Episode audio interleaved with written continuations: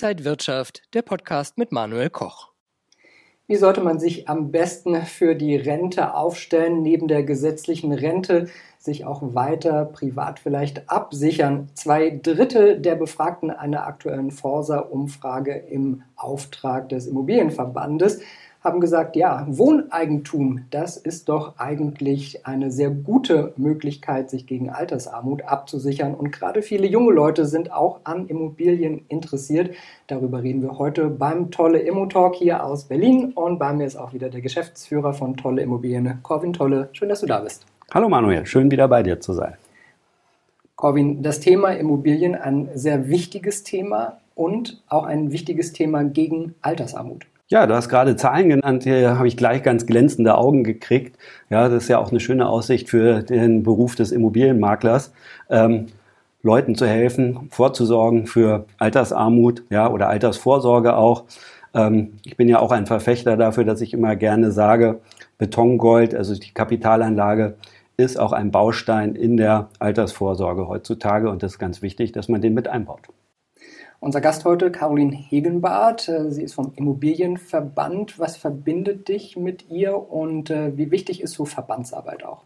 Also der IVD ist ja der größte Immobilienverband in Deutschland, eigentlich so der Leitverband für die Immobilienbranche, für die Immobilienmakler, aber auch für Hausverwalter.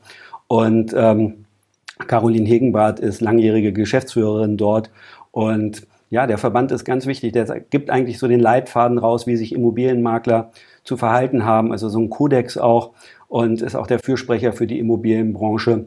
Und deshalb bin ich sehr dankbar, dass sie heute unser Gast ist und ähm, bin gespannt, was du für Fragen mit ihr ähm, beantworten wirst. Caroline Hegenbart ist seit 2019 die Geschäftsführerin des Immobilienverbandes IVD. Zuvor war die studierte Kommunikations- und Betriebswirtin als Geschäftsführerin des IVD Region Nord tätig. Sie blickt damit auf eine bereits 17-jährige Erfahrung beim IVD zurück. Die Mitgliedsunternehmen des IVD beschäftigen rund 100.000 Mitarbeiter. Herzlich willkommen. Vielen Dank. Danke für die Einladung. Sehr, sehr und, gerne. Und danke für dieses äh, wahrhaftig tolle Testimonial von Corvin Tolle. Ja, wir wollen heute ja auch über wichtige Themen sprechen und äh, Immobilien sind ein wichtiges Thema und wir haben das ja auch äh, in der Forsa-Umfrage gesehen. Aber vielleicht bevor wir damit starten, äh, nochmal ein Wort zum IVD. Ich glaube, manche wissen gar nicht so, was dahinter steckt. Immobilienverband, wer ist das eigentlich? Ich hoffe doch, dass äh, viele wissen, was dahinter steckt. IVD, Immobilienverband Deutschland.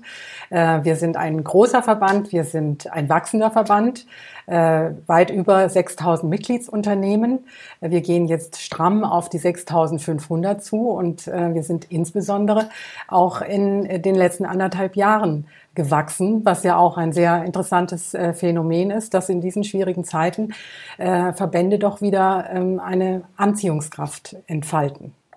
Und Sie haben bei Forsa eine Umfrage in Auftrag gegeben, um so ein bisschen die DNA herauszufinden oder was steckte da genau dahinter? Ja, genau. Also es steckte äh, insbesondere dahinter, dass wir immer mehr werden. Wir kennen unsere Mitglieder natürlich, aber wir wollten jetzt auch ähm, die neuen Mitglieder kennenlernen und ähm, unsere Mitgliedsunternehmen sind ähm, relativ heterogen, sagen wir mal so. Das sind Makler, das sind Verwalter, das sind Sachverständige, das sind auch Bauträger. Und ähm, ja, einige davon äh, haben eine Makler-Unit und verwalten auch. Manche Verwalter machen auch Sachverständigengutachten, also so dieses hybride, äh, hy äh, hybride Profil. Das war uns auch bewusst. Ähm, und wir wollten jetzt mit dieser Forsa-Umfrage unter unseren Mitgliedern äh, Professor Manfred Güllner ist ja ein äh, sehr bekannter Marktforscher, der hat sich persönlich dieser Umfrage angenommen und wir wollten jetzt von unseren Mitgliedern wissen, was ist denn ja, das, was euch allen gemeinsam ist. Und äh, ja, und wir haben herausgefunden, äh, allen gemeinsam ist, dass es ausgeprägte Individualisten sind. Sieht man ja auch an Corvin Tolle. und allen gemein ist, ähm, dass es sich um gestandene Unternehmerinnen und Unternehmer handelt. Also äh, die allermeisten haben selbst gegründet oder ausgegründet. Ähm, einige haben, äh, führen das Unternehmen jetzt schon in, äh, in zweiter oder dritter Generation und ähm, nur wenige haben ähm, ein Unternehmen gekauft und sind da ähm, eingestiegen. Aber dieses Unternehmertum, das äh, macht das typische IVD-Mitglied aus. Und äh, das ist auch das, was mir äh, so große Freude macht äh, im Umgang mit den Mitgliedern. Das sind echte Macher. Das sind Wirktypen, sage ich immer. Äh, also die wollen nicht nur Wirkung erzeugen, sondern die wollen auch etwas bewirken. Ähm, man könnte sagen, äh, sie wollen die Welt verändern oder zumindest den Kiez, in dem sie tätig sind. Und sie sind eben tätig als, ähm, als typischer Intermediär, also als Bindeglied zwischen Verkäufer und Käufer, zwischen Eigentümer und Mieter, zwischen Investor und Kommunen. Also, äh, dass man äh, unterschiedliche Interessen an einen Tisch bringt und äh, ja, und die, äh, die Parteien dann äh, oder deren Interessen zu einem Ausgleich bringt. Das ist der Job des typischen IVD-Mitglieds. Und Sie haben vorhin auch schon bei uns im Vorgespräch gesagt, DNA ist für sie auch Unternehmertum und Eigentum. Das fand ich auch ein ganz interessanter äh, ganz interessante Aussage. Ja, das haben wir auch äh, äh, herausgefunden. Also eine DNA hat ja immer mehrere Stränge. Also das eine ist das Unternehmertum und das andere ist das Eigentum. Also wir haben auch gefragt, warum habt ihr euch denn für die Immobilienbranche entschieden? Und an der Stelle möchte ich sagen, die allermeisten würden sich wieder für diesen Beruf entscheiden. Und das ist ja äh, also ein größeres Kompliment an den Beruf kann man ja eigentlich nicht machen, wenn man auch nach vielen Jahren der Berufstätigkeit und Berufsausübung sagt, ich würde es genau so wieder machen. Ja, und äh, die allermeisten haben eben gesagt, es erfüllt sie, äh, jeden Tag mit unterschiedlichen Menschen äh, in Kontakt zu kommen und diesen Menschen dabei äh, zu helfen, äh, ihren Traum äh, vom, vom Wohnen, vom Zuhause äh, zu erfüllen und sie bei dieser sehr wichtigen finanziellen, wirtschaftlichen Entscheidungen zu begleiten. Und vielleicht dann auch noch mal ein bisschen weiter gedacht, auch politisch vielleicht etwas zu bewirken, etwas zu gestalten? Die Mitglieder, ja, das haben wir die natürlich auch gefragt. Wie äh, sieht es denn mit eurem gesellschaftlichen Engagement aus? Und auch da haben wir äh, gespiegelt bekommen, das ist sehr, sehr hoch ausgeprägt, weil wenn man was bewirken will, äh, wenn man Verantwortung übernehmen will, muss man sich natürlich auch ähm, engagieren im Gemeinwesen und äh, da sind sehr viele äh, politisch aktiv oder in den Kammern aktiv, also auch ähm, Mitglieder in den Prüfungskommissionen bei den IHK beispielsweise. Und ähm, ja, und auch im, im Verband aktiv. Wir haben ja unzählige Marktbeobachter, die für uns die Marktdaten äh, liefern für den jährlichen Preisspiegel.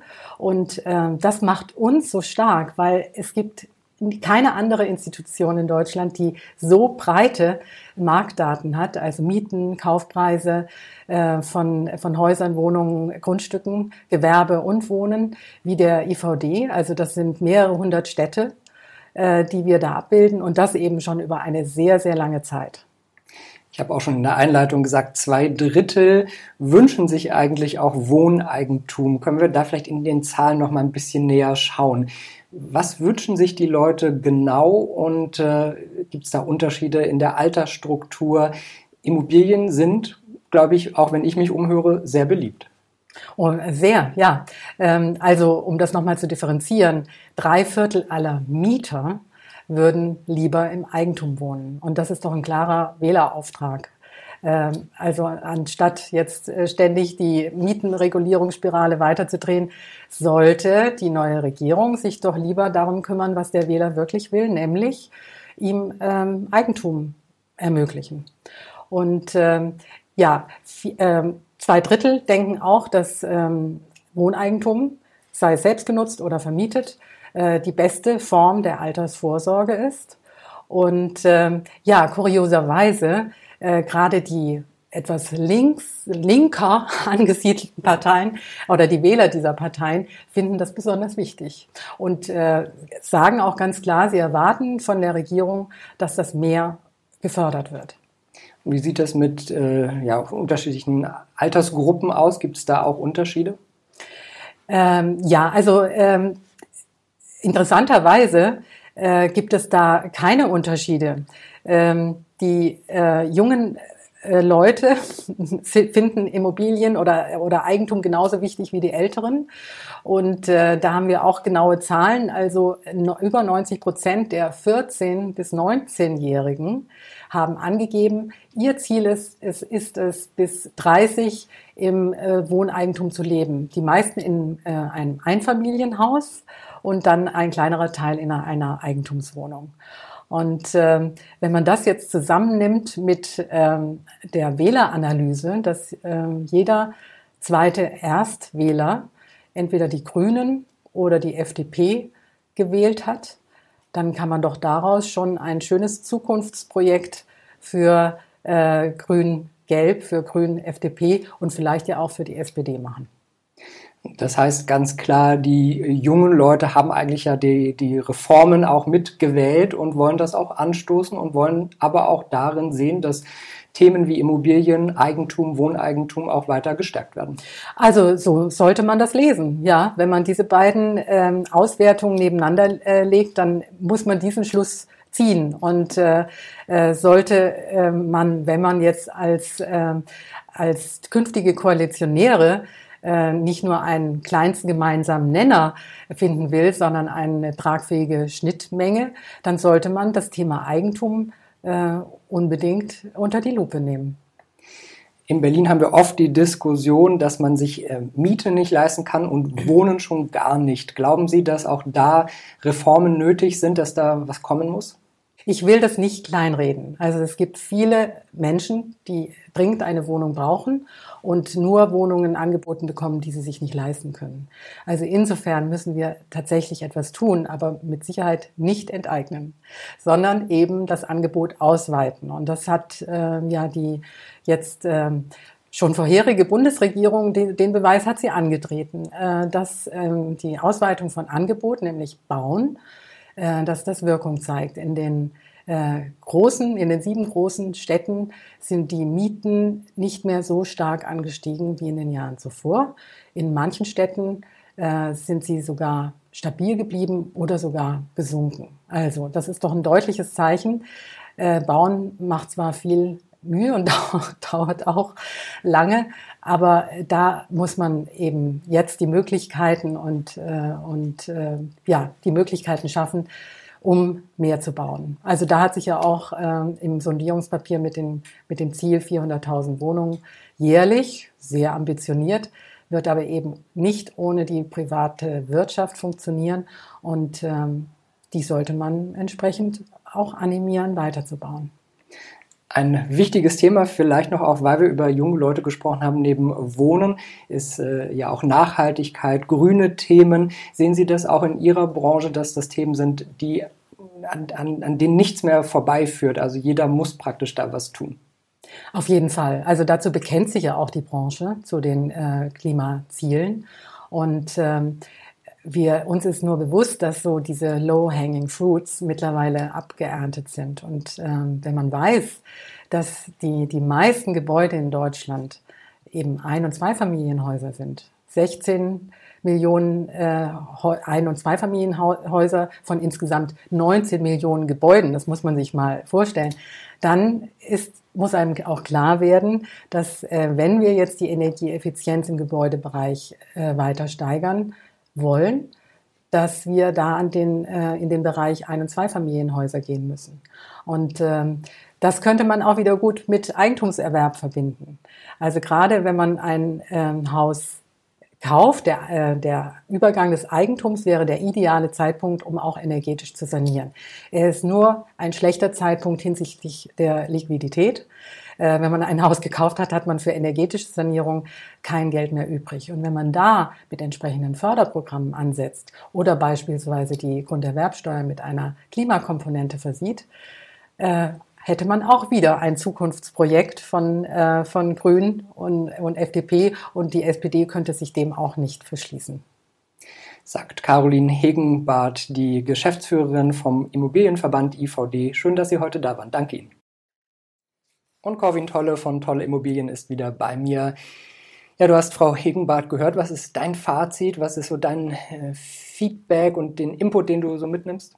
Also erstmal ist es gut, dass ich äh, im IVD bin und dass es den IVD gibt. Das hat mich wieder bestärkt, da ja ähm, auch alle meine Mitarbeiter zu Veranstaltungen vom IVD zu schicken und auch äh, vielleicht auch neue Mitglieder zu gewinnen, weil es doch ganz deutlich gezeigt hat, wie wichtig es ist, dass auch die Immobilienbranche mit einer Stimme spricht oder wir Immobilienmakler, Hausverwalter oder Sachverständige, dass wir eine Stimme haben, die auch bis in die Politik reinreicht. Was nimmst du inhaltlich dann von Frau Hegenbart mit? Was mir Hoffnung gibt, ähm, es ist eigentlich nur so am Rande erwähnt worden, aber sie hat ja über die jungen Leute gesprochen, die in der Forsa-Umfrage gesagt haben, dass sie Eigentum in Zukunft haben wollen. Ja? Und ähm, sie hat die Erstwähler angesprochen. Und jetzt gucke ich vier Jahre voraus, ja, wir haben den Blick in die Glaskugel, Manuel. Und in vier Jahren, wenn dann die heutigen Erstwähler und die dann zukünftigen Erstwähler vielleicht die Mehrheit der Wähler ergeben und dann eine grün-gelbe, grün-schwarze oder was auch immer geartete Koalition bilden, dann kommen vielleicht diese Ziele, die wir heute schon adressieren, doch auch endlich zur Geltung und wir können Wohneigentum auch für junge Leute dann äh, ausreichend am Markt platzieren. Also ist das erste Anfang, wird Wohneigentum praktisch immer wichtiger? Vielleicht wird in unserer Gesellschaft Wohneigentum immer wichtiger und wir erreichen Höhen wie in anderen europäischen Ländern, denn dort überall ist Wohneigentum prozentual viel höher als in Deutschland.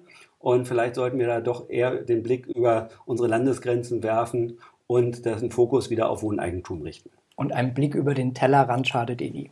Das ist richtig. Corvin Tolle von Tolle Immobilien, vielen Dank, dass du da warst. Danke, Manuel. Danke dir und Ihnen, liebe Zuschauer, danke fürs Interesse. Das war der tolle Immo-Talk. Schauen Sie auch gerne auf tolle-immobilien.de. Bleiben Sie gesund und munter. Alles Gute. Bis bald. Und wenn euch diese Sendung gefallen hat, dann abonniert gerne den Podcast von Inside Wirtschaft und gebt uns ein Like.